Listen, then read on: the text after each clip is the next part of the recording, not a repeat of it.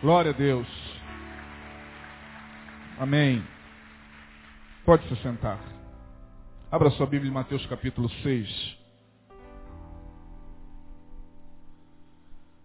Na quarta-feira passada, meus irmãos, nós iniciamos aqui uma palavra simples sobre um assunto que, conforme eu compartilhei aqui, não tem sido um assunto muito bem esclarecido na igreja evangélica.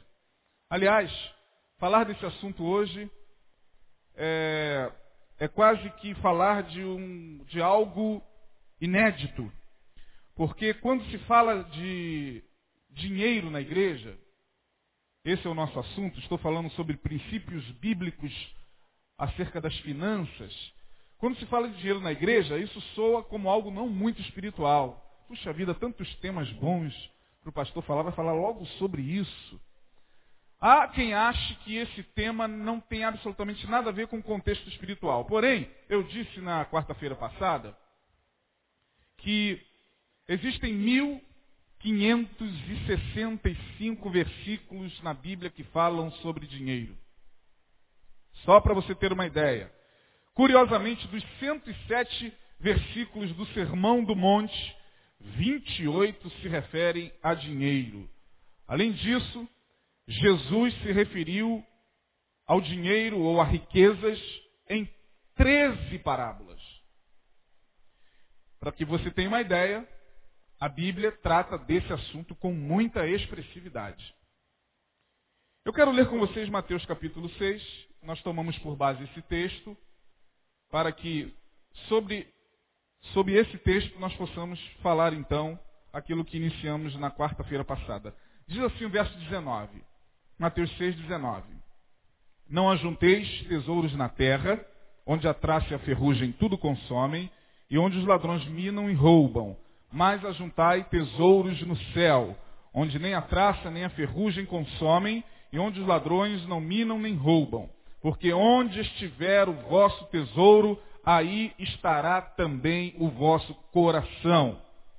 A candeia do corpo são os olhos, de sorte que se os teus olhos forem bons, todo o teu corpo terá luz. Se, porém, os teus olhos forem maus, o teu corpo será tenebroso. Se, portanto, a luz que há em ti são trevas, quão grandes serão tais trevas? Preste atenção no verso 20, 24. Ninguém pode servir a dois senhores porque ou há de odiar a um e amar o outro, ou se dedicará a um e desprezará o outro. Ninguém pode servir a Deus e às riquezas. Em algumas traduções, ninguém pode servir a Deus e a Mamon. Na semana passada, eu disse que Deus colocou no meu coração esse tema por algumas razões. Eu destaco três delas. Primeiro, porque nós estamos iniciando o ano. E eu posso afirmar que, dependendo de como você inicia o seu ano, no contexto financeiro, você o terminará. Eu disse também na quarta-feira passada, para os que aqui estavam, que grande parte das dores que nós acumulamos ao longo do ano tem a ver com a vida financeira. Tem a ver com má administração da, dos recursos financeiros que Deus nos dá. E esta foi uma das razões. Estamos no início do ano e precisamos atentar para essa, essa, essa área da nossa vida que muitas vezes, para a qual não atentamos e, por causa disso, nós vamos vivendo algumas dificuldades e, por que não dizer, dores intensas ao longo do ano.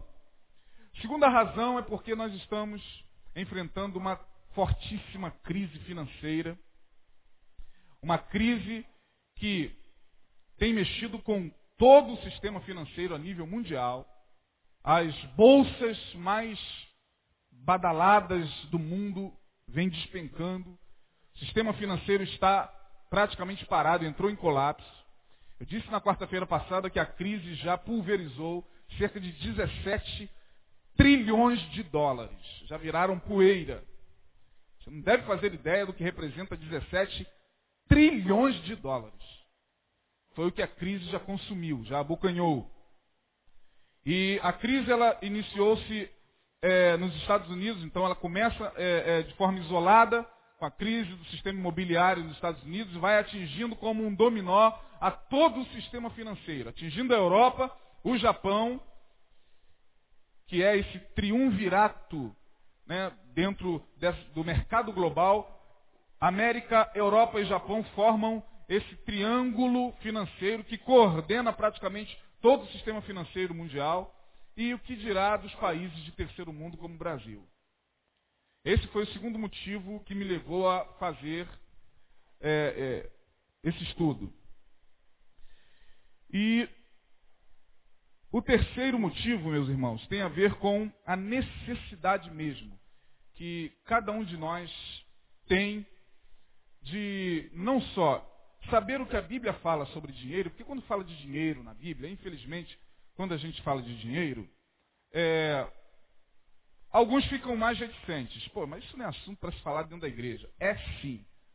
É sim. A Bíblia, mostrei a vocês, está repleta desse tipo de assunto. A Bíblia está cheia de informações acerca do dinheiro. O problema não é o dinheiro em si. Eu disse que o dinheiro em si não é o problema. Isso que você tem na sua carteira, isso que você recebe no banco, isso que você recebe no final do mês, não é dinheiro. Isso representa o dinheiro. Notas e cédulas e níqueis não são o dinheiro em si. São uma representação do dinheiro. Dinheiro é uma energia, é uma energia de troca. Eu falei aqui na quarta-feira passada que o dinheiro já foi muita coisa. Em muitas sociedades do passado, o dinheiro já foi sal, o dinheiro já foi ouro, o dinheiro já foi prata, o dinheiro já foi muita coisa. Hoje o dinheiro é nota, cédula, pintadas e carimbadas com o, o, o carimbo do governo federal. E você acredita que elas valem. Você tem fé. É por isso que Jesus relaciona o dinheiro com um culto e com uma entidade. Mamon é uma entidade que representava é, para os cirofenícios, para os povos antigos da Cirofenícia, Mamon era o Deus que representava essa energia chamada dinheiro, riqueza. De tal maneira que, inevitavelmente, nós não temos como dissociar o dinheiro da vida espiritual, irmão. Aliás, não temos como, como dissociar ou desassociar o dinheiro de nada na vida. Precisamos do dinheiro para sobreviver. Precisamos trabalhar. Nada hoje na sociedade se faz sem dinheiro. Você quer beber uma água, você tem que. Você quer ir ao banheiro na rodoviária, você tem que gastar 50 centavos, um real, para fazer xixi. Você poderia fazer em qualquer lugar. Mas porque você está dentro de um aeroporto, de uma rodoviária, você tem que pagar. Daqui a pouco, você vai pagar por uma informação. Senhora, por favor, é, onde é que eu pego. É um real, senhor, a informação. Não estamos muito longe disso, não. Então não temos como fechar os olhos para esse assunto.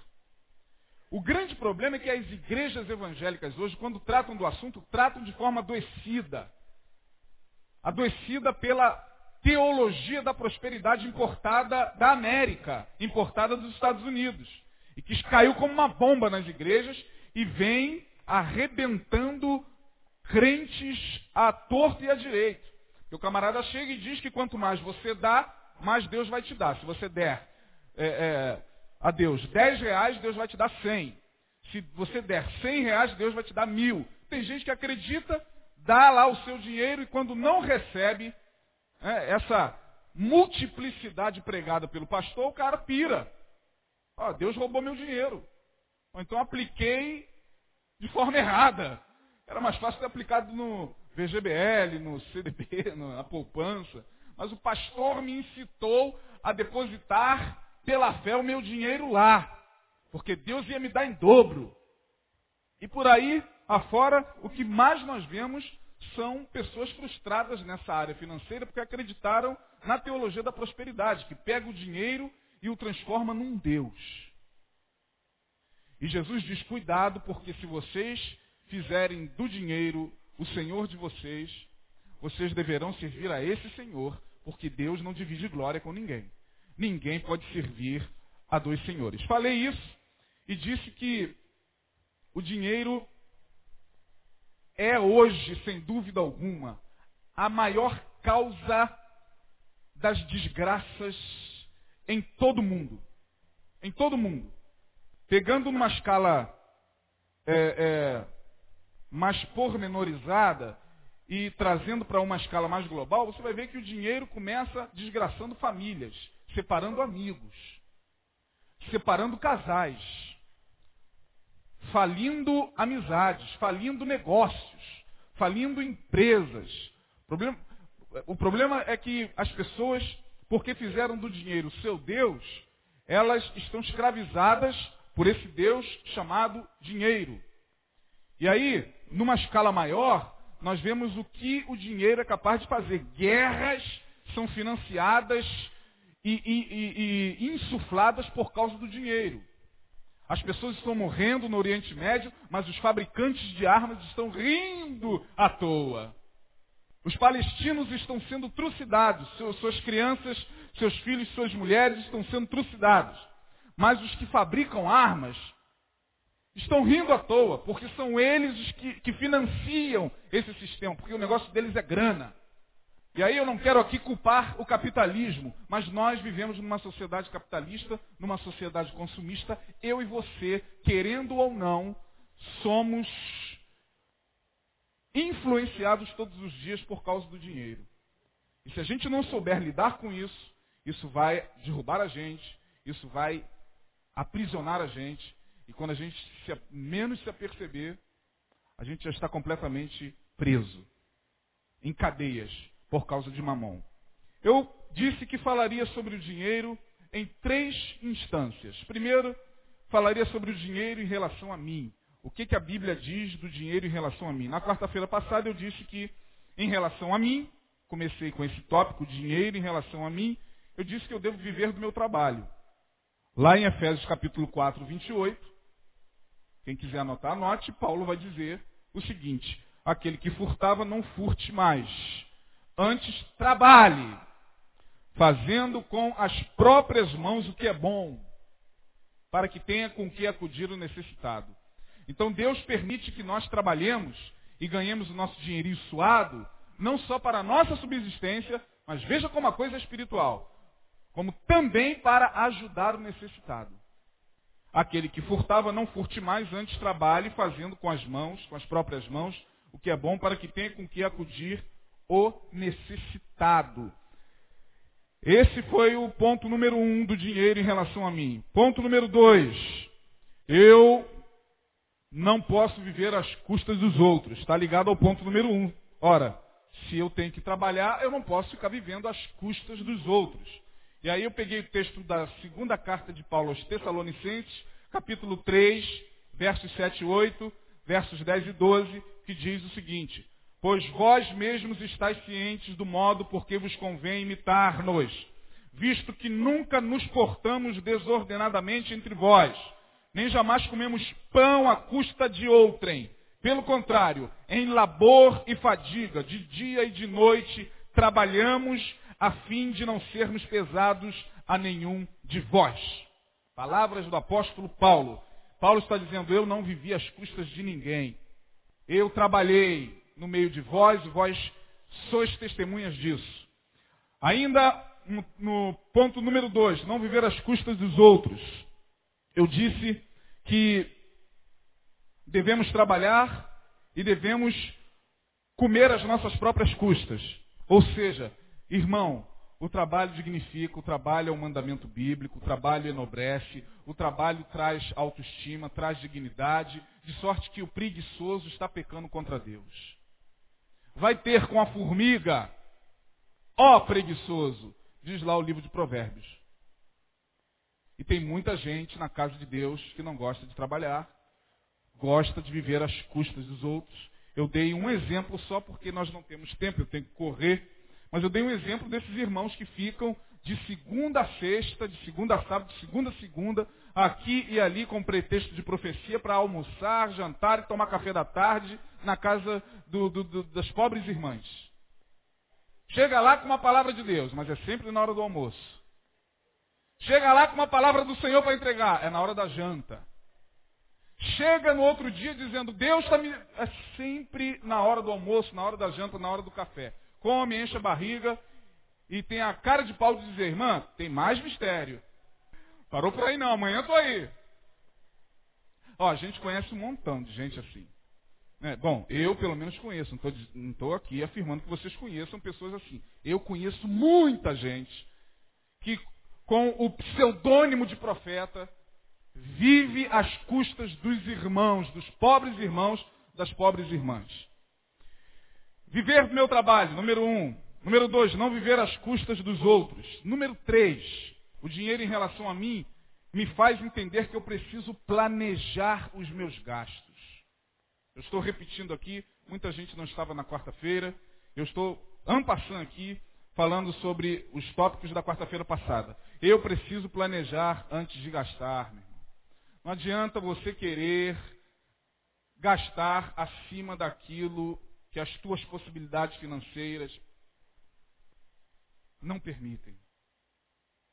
Depois não adianta vir chorando, tentando fazer barganha com Deus, tentando dar o dízimo para ver se Deus dá dez vezes mais para você. Não adianta, Deus não vai entrar nessa barganha. Tem um monte de crente que está por aí fazendo barganha com Deus. Administrou mal o seu dinheiro. O cara é consumista desenfreado. E haja visto que nós estamos vivendo numa sociedade de altíssimo consumismo. Deixa eu fazer uma pergunta para vocês e me respondam, por favor, olhando nos meus olhos. Está fácil ganhar dinheiro? Sim ou não? Pouca gente respondeu que, olha, então tem gente que está ganhando dinheiro fácil. Está fácil ganhar dinheiro, irmão? Não. Mas se você sair agora, pegar um ônibus ou um carro e ir aos shoppings, você vai ver que o shopping está lotado. Por causa do consumismo. Olha, não estou aqui metendo pau, não. Eu gosto de shopping, quer dizer, não gosto. Eu tenho que fazer concessões familiares. tenho que fazer concessões familiares. Eu tenho um problema sério. Não sei o que é. Devo, vou procurar um médico para tentar ver o que é isso. Eu ando 15 minutos dentro do shopping, meu pé já está pegando fogo. Já está queimando. Eu ando em qualquer lugar fora do shopping, muito, caminhando e tal, e não queima tanto. Acho que é o fogo de mamão que fica querendo comer as solas dos meus pés. Não é possível. Eu ando 20 minutos dentro de um shopping e meu pé já está ardendo. Eu falo, meu Deus, como é que pode? Meu pé está ardendo, minha mulher ainda continua andando aqui, vai ali, vamos agora ali, só para ver, vamos ali. Então, não é possível uma coisa dessa.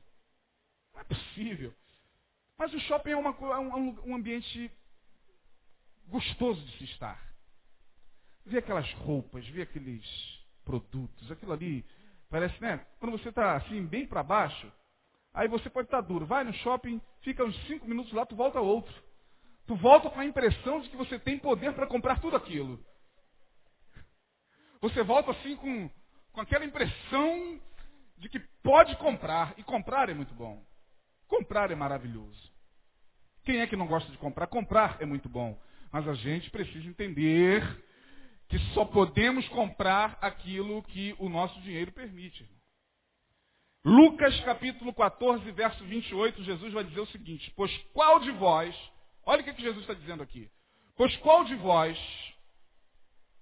pretendendo construir uma torre, Lucas 14, 28, não se assenta primeiro para calcular a despesa e verificar se tem meios para a concluir. Jesus está falando de planejamento. De planejamento. Qual de vós, pretendendo construir uma torre, primeiro não se assenta para ver os gastos, para ver se vai dar para construir a torre? É o que Jesus está dizendo. Ou seja, planeje primeiro, antes de mergulhar naquilo que você quer fazer, irmão.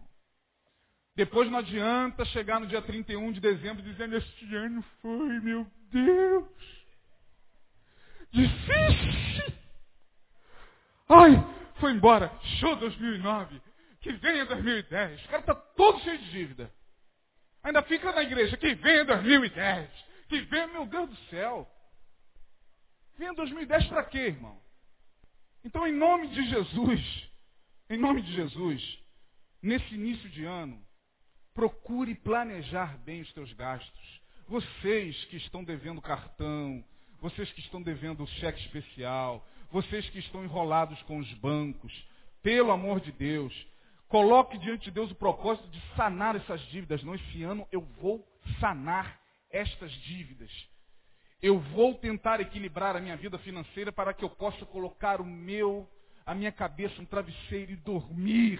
Porque dívidas tiram o sono de qualquer um. Dívidas tiram o sono de qualquer um, gente. Ninguém consegue viver uma vida equilibrada com credor à porta, com conta chegando o tempo todo, aquela maçaroca de papel todo dia lá no, na sua porta. Ninguém consegue viver em paz com isso. Então, a melhor coisa que se tem a fazer já no início do ano, e olha que nós estamos no mês de janeiro. Janeiro, para quem tem carro, é IPVA. Para quem tem criança no colégio, material escolar. Ó, deixa eu dar uma informação fresquinha. Materiais escolares subiram 40% em alguns lugares. Vamos ter que andar a procurar o caderninho, o salário. Salário é uma piada. A gente vive pela fé. Porque o salário nesse país é uma piada. Para o trabalhador, né? Trabalhador. Salário lá dos homens que, que se assentam no, no, no Palácio do Planalto, no Congresso Nacional, que trabalha duas vezes por semana, duas horas por dia. O salário deles está uma maravilha. Dobra. É, eles dormem e sonham com o salário deles dobrando. No dia seguinte eu tive um sonho. Chega no Congresso, gente, eu tive um sonho. presidente do, do Congresso, olha, eu tive um sonho. Sonhei que o nosso salário dobrava. Que tal votarmos isso? Vamos votar. É assim. Então nós estamos no mês de janeiro. Bom seria, eu espero que você esteja recebendo isso, bom seria que você colocasse em ordem as suas dívidas. Sentasse para ver, bom, vou liquidar o cartão, vou tentar liquidar o cheque especial, vou tentar gastar menos. Gente, nós precisamos aprender a planejar os nossos gastos. Isso aqui que eu estou falando para vocês, muito dificilmente você vai ouvir dentro das igrejas evangélicas. Quando se, torna a repetir, quando se fala de dinheiro por aí, é olha a teologia da prosperidade. Sempre. A famigerada teologia da prosperidade que está aí fazendo com que as pessoas adorem mais ao dinheiro do que a Deus. Mas o meu propósito não é esse. O meu propósito é simples, é tratar de coisas que têm a ver com o nosso dia a dia. Tratar de coisas que têm a ver comigo e com você. Todos nós, inevitavelmente, nos envolvemos em dívidas. Querendo ou não, às vezes é inevitável que você sobrecarregue o teu cartão, às vezes com comida, gente. O salário está curto. A gente precisa comer, vestir e calçar. Quem tem família precisa comer, vestir e calçar. A mulher e o filho. Quando a mulher não trabalha, a gente tem essa responsabilidade de falar já já. Então, um, viver do meu trabalho. Dois, não viver às custas dos outros. Três, planejar os gastos. Quatro, investir no que é necessário. Tem a ver com três. Isaías 55, verso 2. Diz assim, orientação do profeta. Por que gastais o dinheiro naquilo que não é pão e o vosso suor naquilo que não satisfaz? É a pergunta do profeta Isaías para todos nós. Por que vocês gastam o dinheiro de vocês naquilo que não é pão e o produto do vosso trabalho naquilo que não pode satisfazer? Se a gente parar, eu não estou aqui querendo me meter na vida de quem quer que seja. Irmão, o dinheiro é seu, você gasta ele como quiser. Esse estudo tem apenas o objetivo de tentar orientar você em um assunto que muitas pessoas desconsideram, pelo menos nessa linha de raciocínio. Agora, diga para você mesmo: será que com dois, três pares de sapato não dá para você passar o ano? Por que oito? Será que com três, cinco, seis calças não dá para você pelo menos segurar um pouquinho mais e tentar pagar outras coisas, por que tem que comprar mais duas? Reparou que tem gente que não consegue deixar de gastar o dinheiro naquilo que não é pão? Eu falei aqui na quarta-feira passada sobre, os, é, sobre o transtorno obsessivo compulsivo. TOC é o nome que a psiquiatria dá. Transtorno obsessivo compulsivo. Obsessão, pensamentos que ficam martelando na mente o tempo todo. E compulsão é o ato que faz com que você haja em função daquele pensamento. E tem gente com vários tipos de transtorno. Tem uns que comem muito, tem uns que têm transtorno obsessivo compulsivo em sexo, tem outros que têm transtorno obsessivo compulsivo na bebida, e tem gente com transtorno obsessivo compulsivo em gastar. Pessoas que alguns de vocês conhecem, talvez ligadas à família de vocês, ou pessoas íntimas de vocês, ou talvez alguns de vocês que não conseguem resistir à tentação de comprar mesmo que aquilo seja uma compra desnecessária. Eu disse quarta-feira passada, talvez a gente já esteja doente e não se dê conta disso. Só depois que as dívidas estiverem lá no teto, que você vai cair em si e você vai procurar alguém. Mas aí, muitas vezes Inês é morta. Como dizem por aí. Muitas vezes a casa já caiu. Muitas vezes a casa já caiu. Pessoas que têm transtorno obsessivo compulsivo em gastar, gastam o que não podem. Compram exageradamente. Pessoas que têm em casa estoques e mais estoques de bolsas, de sapatos, só para ficar olhando, só para abrir o guarda-roupa e ficar assim. Aquilo, por quê? Porque a pessoa que é doente, o, o, a pessoa que tem o transtorno obsessivo compulsivo, que é, é um transtorno de ansiedade, ele só consegue amenizar esse transtorno praticando aquilo que é a sua compulsão. Então, aquela, a pessoa que tem transtorno obsessivo compulsivo em comprar, ele tem que comprar, mesmo que ele não vá usar, ele deixa lá, só para amenizar a ansiedade dele. Ele fica assim, ai, não vai usar aquilo. Aí o tempo passa, pega aquilo, dá. Transtorno obsessivo compulsivo em gastar, gente. Cuidado para que você não seja enredado nisso. Por que gastais o dinheiro naquilo que não é pão? Eu dei um exemplo aqui. Se eu, Isaías, agora vou dar o meu exemplo. Se eu colocasse na ponta da caneta o que eu gastei com locador em 2008, entregando fita atrasada, eu caía para trás, irmão. Estou aqui dando a cara para bater. Não sou mais santo do que ninguém, não sou melhor do que você nisso não. Pegava uma fita que custava R$ 2,50, R$ reais. A fita eu pegava na segunda para entregar na terça. Ficava terça, quarta, quinta, sexta. E a gente vai falando a mesma coisa, amanhã eu vejo. Amanhã esse filme é todo meu. Aí, devido às inúmeras atividades, você chega, não tem condições de ver o filme, vai dormir. Aí, na outra terça, tu pega e não vê o filme e vai entregar, desesperado, porque já passou uma semana e meia. Aí, como a gente sempre crê no melhor, tu leva lá na locadora a fita. Oi, vou entregar essa fita aqui. Ah, aguarda um momentinho. Ai, Jesus. Seu Isaías? É. 19,50. Falei, vem cá. Olha a cara de pau que a gente tem, né? Vê aí quando é que eu aluguei. Faz uma revisão aí. Você alugou na terça passada. 15 dias atrás. Aí tu fica com raiva. Como eu fiquei com raiva, eu estou falando do meu, do meu exemplo, eu fiquei, olha, eu não venho mais nessa locadora não. Não não, sabe por quê? Porque em outras locadoras aí tem desconto.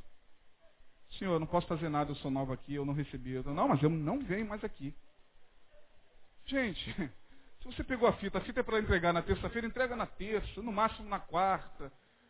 Eu estou falando de mim, mas a gente pode pegar vários exemplos. Gente, exemplos os mais variados de comida que estraga dentro da nossa geladeira. Você abre a geladeira, está lá aquele bolo podre que você não comeu. Você comprou no Carrefour de olho. Aí tu fica, meu Deus, Jesus tem misericórdia, eu não toquei nessa bosta, desculpe aqui o. Eu não comi isso, o negócio vai pro lixo, cara. Pão! Que a gente joga muito no lixo porque mofou. Mofou. Agora lá em casa eu adotei uma, uma estratégia novíssima. Eu e minha esposa acordamos cedo, meus filhos nas férias acordam meio-dia, onze e meia, e aí todas as vezes que a gente acorda, a gente passa na padaria, compra pão para a gente e compra para os dondocos que estão dormindo. Aí compra o quê? Sempre 10, 15. Não sei lá. Meu filho come três, minha filha come dois. A gente fala, vamos comprar 10 pães. Aí eu como um, eu não como mais do que um pão. Às vezes meio pão, não sou fã de pãozinho francês. Não sou.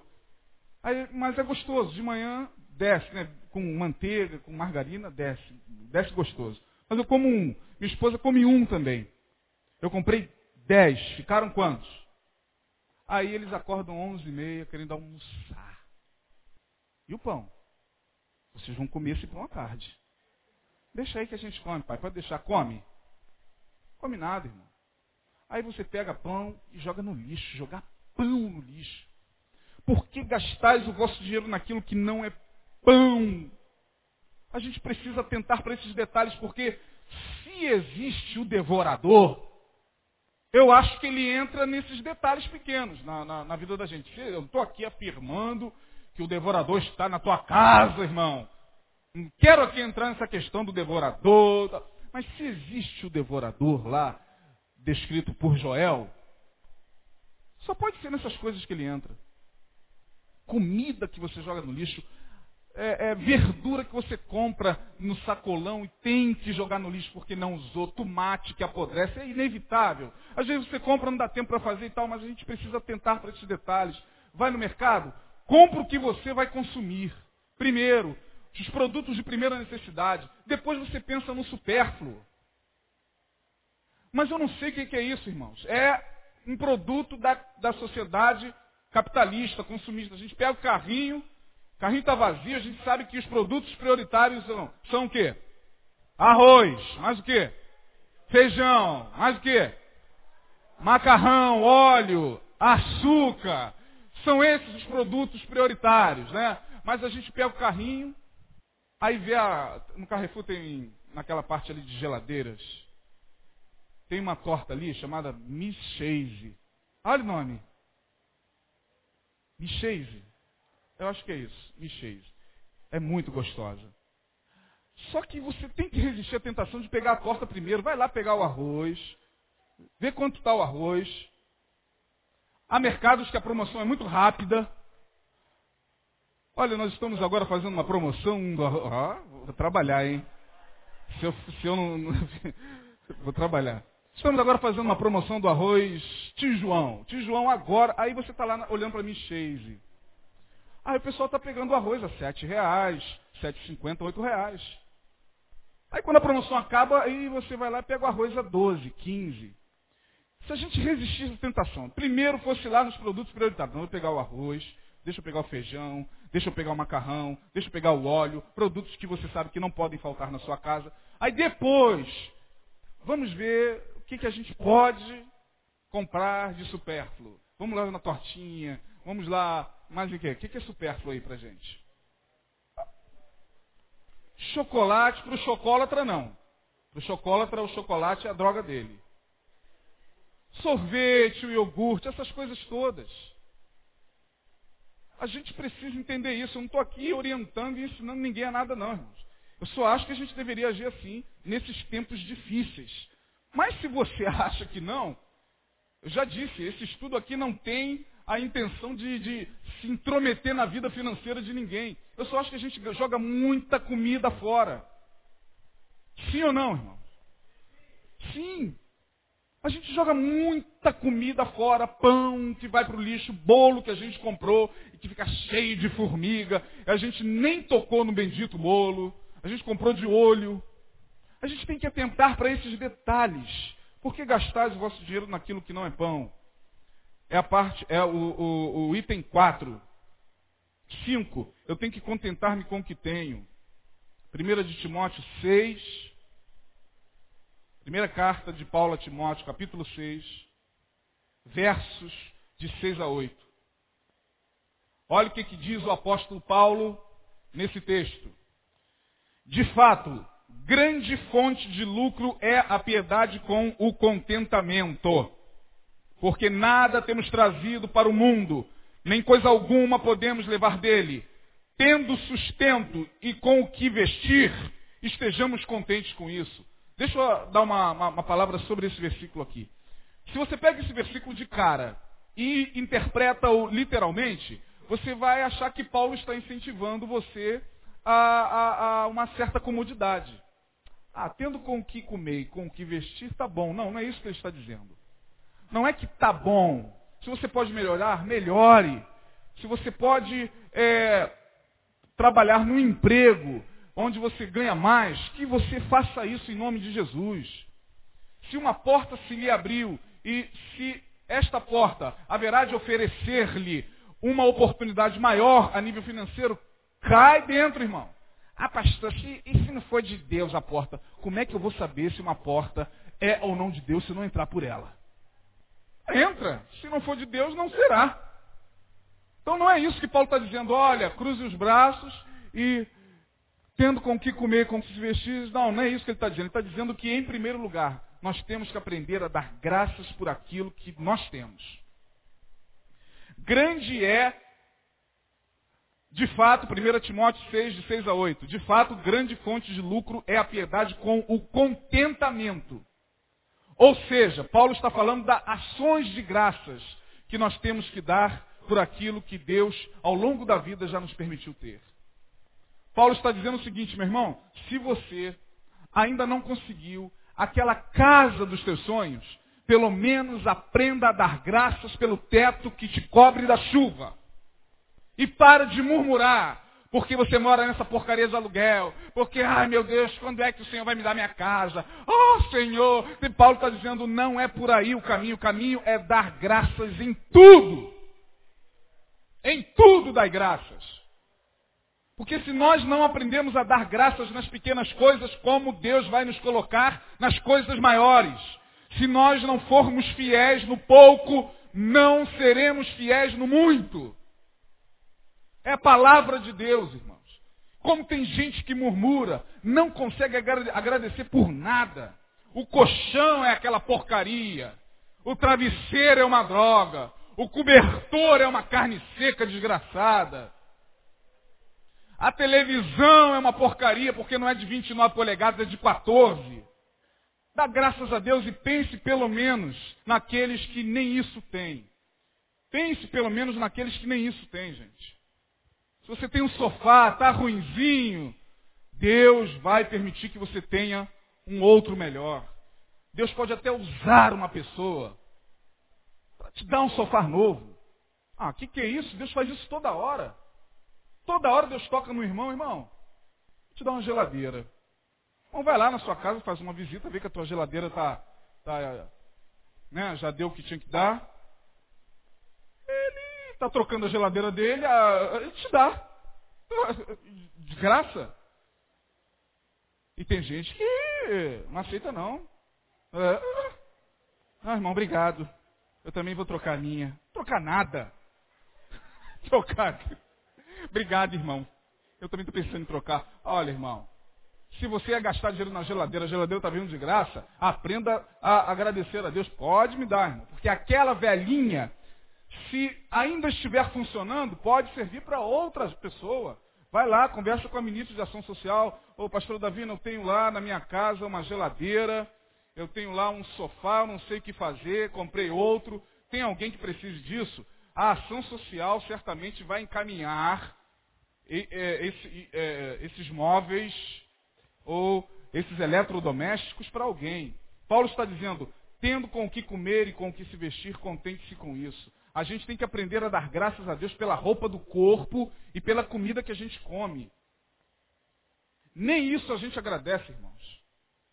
Nem isso. O sistema não nos permite mais isso. A gente senta para comer, engole a comida e tem que sair, porque tem um compromisso, porque tem o culto para dirigir, porque tem a igreja, a gente não consegue mais fazer como judeu.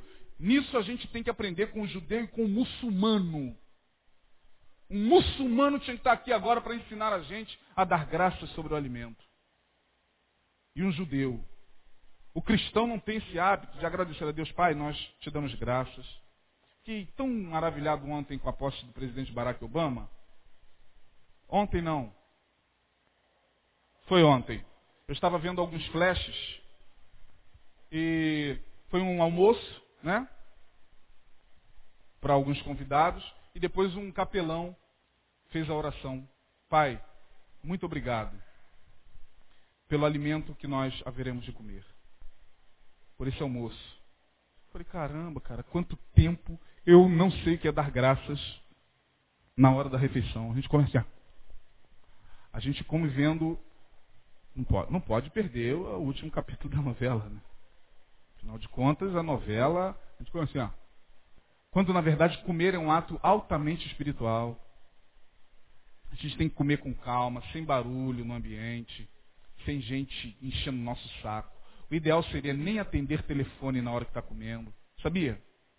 Porque a digestão ela precisa desse trabalho de, de, calma, de paciência. Mas a gente já viu como é que a gente come? Nós ocidentais, nós é, é, aqui é, do, do, Ocidente, a gente come rápido, porque a gente não tem tempo para comer. A gente come é, apenas para dizer que comeu. E Paulo está dizendo, olha gente, precisamos dar graças por isso. Seis, o dinheiro em relação a mim, eu não posso ter apego ao dinheiro. Isso aqui é importantíssimo. 9,25. 1 Timóteo 6, versos de 9 a 10. Preste atenção nesse texto aqui, irmão. Esse texto deveria ser pregado para os irmãos que são adeptos da teologia da prosperidade e para os pastores que são os que ensinam a teologia da prosperidade hoje, onde se diz que o sinal da bênção de Deus é ter dinheiro, é ter muito dinheiro, é ser rico, é ter, andar de carro novo, né? é, é, é, é estar como cabeça e não como cauda, é comer filé mignon e não carne de segunda. É isso que a teologia da prosperidade quer dizer. Aí Paulo vai dizer, na, escrevendo a Timóteo, no capítulo 6, versos de 9 a 10, o seguinte: Ora, os que querem ficar ricos caem em tentação e cilada, e em muitas concupiscências insensatas e perniciosas, as quais afogam os homens na ruína e na perdição. Porque o amor ao dinheiro, preste atenção, porque o versículo que eu estou lendo, da primeira carta de Paulo a Timóteo, capítulo 6, dos versos 9, versos 9 e 10 diz o seguinte, porque o amor ao dinheiro é a raiz de todos os males. Alguns nessa cobiça se desviaram da fé e a si mesmos se atormentaram com muitas dores. Não é o dinheiro que é a raiz de todos os males, mas é o amor ao dinheiro. É o apego ao dinheiro, é o culto ao dinheiro, é a idolatria ao dinheiro. Então não é o dinheiro, porque o dinheiro em si, ele é uma energia neutra. O dinheiro não é nem bom nem mal. A energia chamada dinheiro é neutra. Bom e mal é o uso que nós fazemos dele, gente. Por isso que Paulo está dizendo o amor ao dinheiro. A ganância de querer ter, ter, ter, faz com que muita gente caia em condenação. Por isso que Jesus disse, cuidado, porque vocês, se amarem ao dinheiro, serão escravos de mamon. E num sistema capitalista como esse nosso, sistema ocidental, aliás, o sistema capitalista não é só do Ocidente, ele está hoje praticamente englobando o mundo todo. São raríssimos os sistemas que não são capitalistas. Nós podemos contar no dedo quais são os sistemas que não são capitalistas. A China já é um socialismo capitalista, mais capitalista do que socialista. Coreia do Norte tem um um socialismo disfarçado, de cap, um capitalismo disfarçado de socialismo. O capitalismo hoje é o que dita as regras. É o que dita as regras, meus irmãos. Está aí, ó. A crise está abalando os mercados inteiros. Demissões, mais demissões em massa estão ocorrendo todos os dias. Sistema capitalista. E aí, no sistema capitalista, o dinheiro é o Deus que dita as regras. E se esse Deus, chamado Mamon, retirar a bênção dele de cima dos seus servos, eles morrem. Depois, no final, eu vou ler, antes da gente encerrar, um artigo que eu trouxe aqui da revista. Não sei quantos podem ler o título daí. Ó oh Deus, cura os nossos irmãos. Não precisa não, eu leio para vocês. Perdeu bilhões e se matou. Eu vou ler a história desse, desse capitalista, desse empresário alemão aqui. Terminando, irmãos, nove e meia, já estamos caminhando para o final, não podemos estender. Por, em relação. Oito.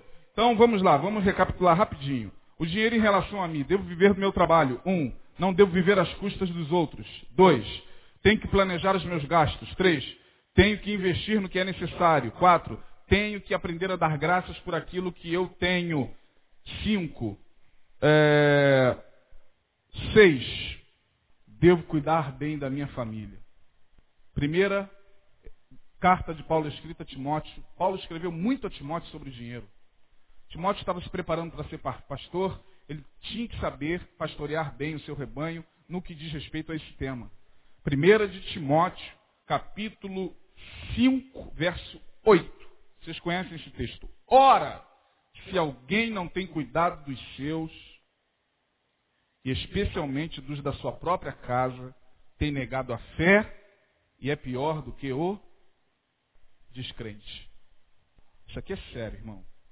Deus permite que a gente ganhe o que a gente ganha, para que a gente assuma a responsabilidade que a gente tem que assumir com, nossas, com os nossos familiares. Tem pai relapso em relação ao filho, em relação à, à mulher. Tem marido que é gastador, não está nem aí para as necessidades da mulher, não está nem aí para as necessidades do filho. Ele está aí para ele. Ele pega o dinheiro dele, que é dele, porque na cabeça dele ele ralou muito, então ele vai lá, gasta com cerveja, gasta com farra, e a família fica passando necessidade em casa. Ou então muitos pais que por um percalço relacional se separaram, tem lá um filho, tem que dar pensão ao filho. Até o filho completar 18 anos tem que assumir o compromisso senão vai ser preso, irmão. Pastores, cantores, gospel, estrelas da igreja. Chega aqui é uma maravilha. Aleluia! Daí não dá pensão do filho. E prega que é uma maravilha, encanta todo mundo, mas não tem cuidado com a sua própria família. Faz filho, esquece que fez, vira as costas, entra no outro relacionamento e o filho está lá. Menor de idade, precisando da assistência financeira, me refiro a quem pode dar pensão. Claro que nem todos, todo pai tem condições de fazê-lo. Vai lá, acerta-se com a justiça, diz, olha, quando arrumar um emprego, agora tem pai que pode dar pensão e ignora isso. E, e vai empurrando com a barriga, achando que Deus não olha para essas coisas. Achando que a Bíblia é, é, é um gibi. Ah, não gostei desse, desse quadrinho aqui, não. É assim que as pessoas lidam com a Bíblia hoje. Não gostei desse quadrinho. Ora, se alguém não tem cuidado dos seus, especialmente dos da sua própria casa, tem negado a fé e é pior do que o descrente. Não gostei desse quadrinho. A Bíblia virou gibi para muito crente. Em relação à família, eu tenho que assumir a minha responsabilidade como pai, porque eu tenho filhos, eu tenho que sustentá-los. Eu tenho que entender que o dinheiro que bate na minha mãozinha tem que ser repartido para os da minha casa. Afinal de contas, eu quis casar. Eu quis constituir família. Que é isso, pastor? Foi Deus que. que ó, ó, ó, ó, Menos. Vamos parar com esse negócio de foi Deus que me deu. Porque se foi Deus que me deu, então agora é Ele que cuida, né, irmão? se foi Deus que me deu, agora é Ele que se vire para lá. Coisa nenhuma. Você tem que entender que o teu dinheiro não é só seu. Tem responsabilidade com mulher, e se a mulher não trabalha, tem que entender que a mulher precisa vestir. Ela não trabalha. Sua mulher. Eu estou colocando nessa ordem de marido e mulher, eu poderia estar falando de mulher e marido, mas estou colocando nessa ordem para ficar mais entendível no nosso meio. Tem que, a mulher tem que vestir, gente. A mulher tem que vir à igreja. Ela está com essa roupa aí há quanto tempo?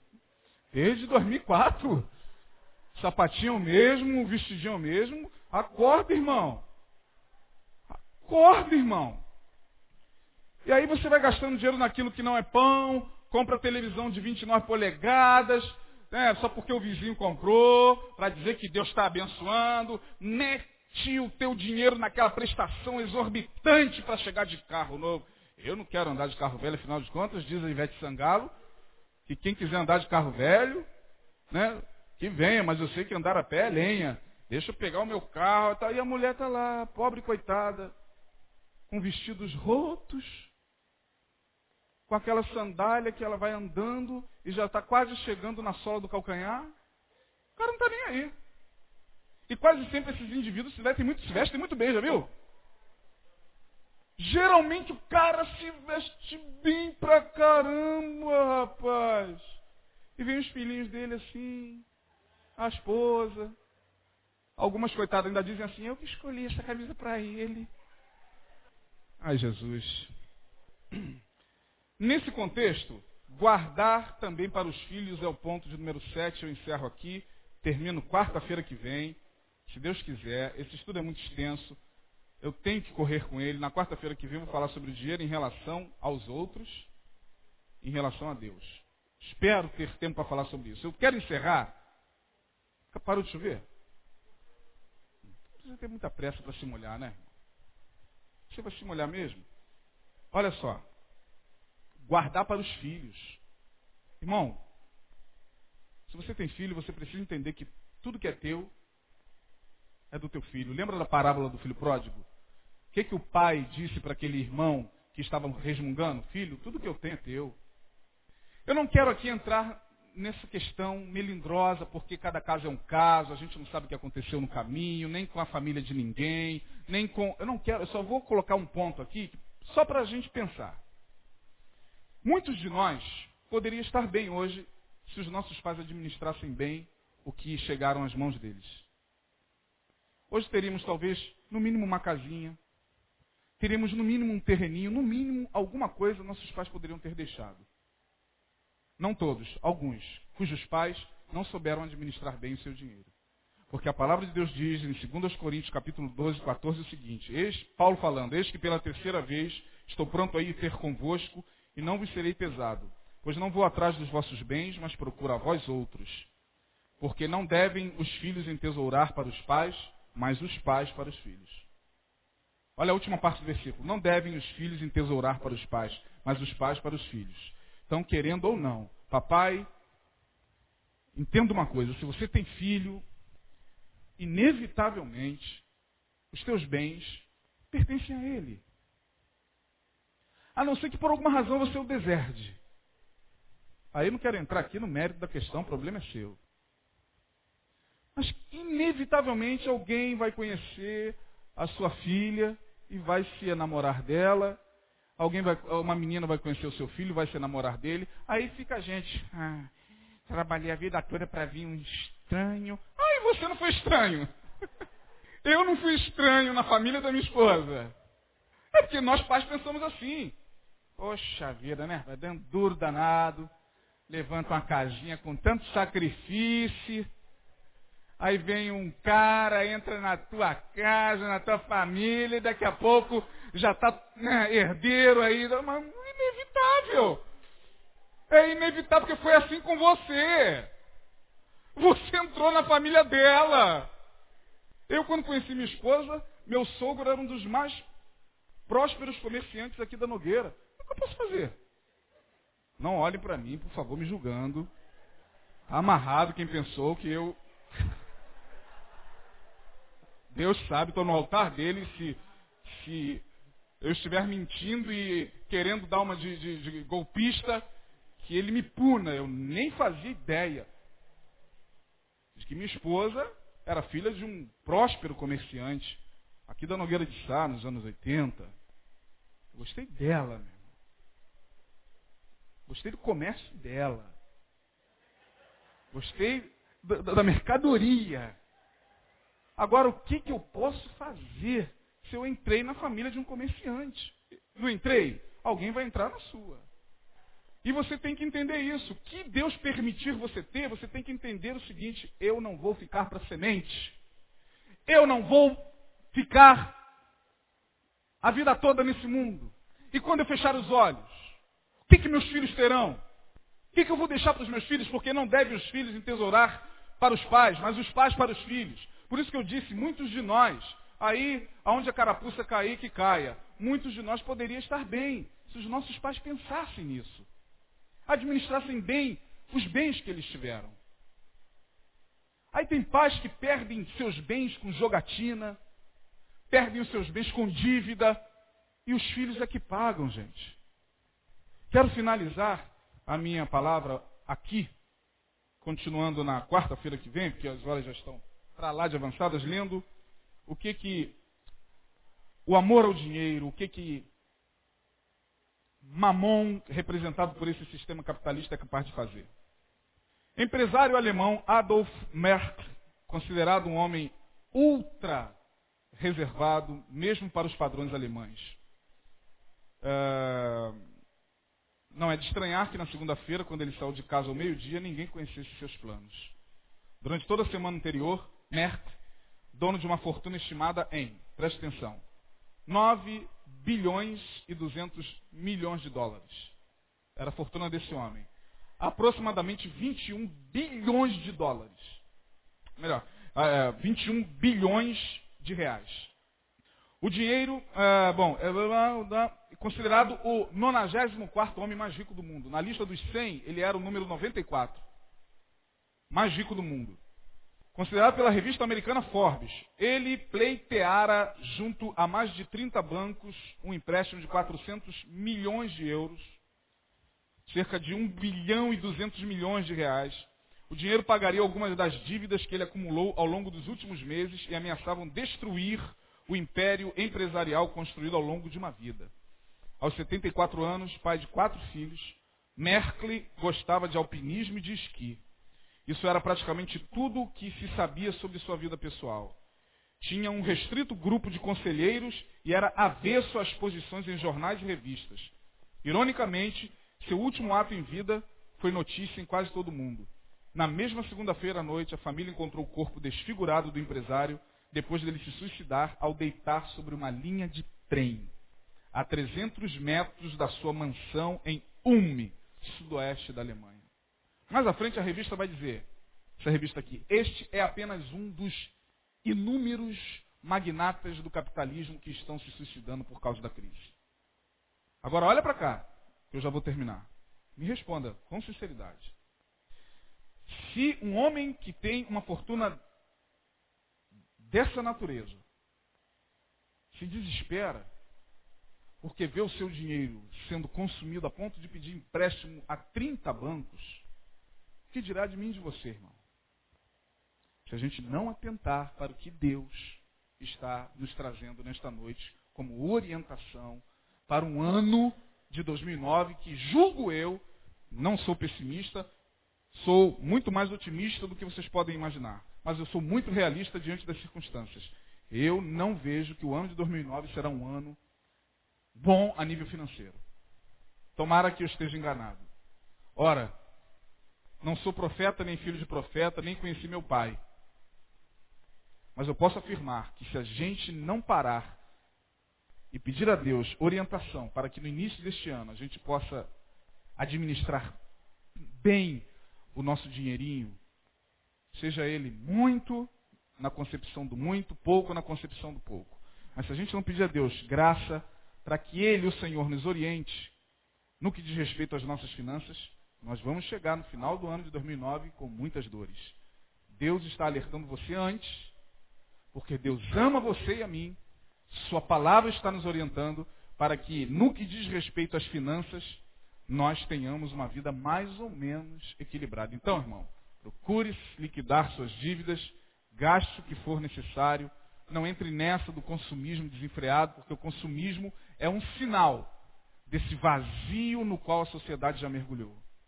Deus não quer que o seu povo seja levado por esse furacão que só Deus sabe onde vai parar. De consumismo, de vazio existencial, de suicídio, de desespero, de doenças emocionais, de calamidades, de, de e prozacs. Deus quer que o seu povo tenha a sua provisão. E aí, repito aqui o que eu disse no domingo. Entendo perfeitamente quando a palavra diz: o justo viverá da fé. A crise pode ser gigantesca, mas se a palavra de Deus diz que o Senhor é o nosso pastor, nada nos faltará, Deus vai cumprir a sua palavra até o último dia de nossas vidas.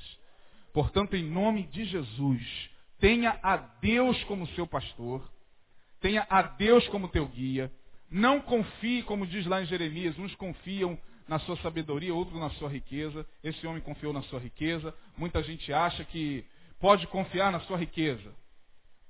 A crise está provando que o momento é instável. Por isso, meu irmão, em nome de Jesus, pegue o seu dinheiro, coloque nas mãos de Deus e diga: Senhor, me ilumine para que eu tenha um ano de equilíbrio financeiro. Em nome de Jesus. Se você recebe essa palavra, Guarde no seu coração. Vamos ficar de pé.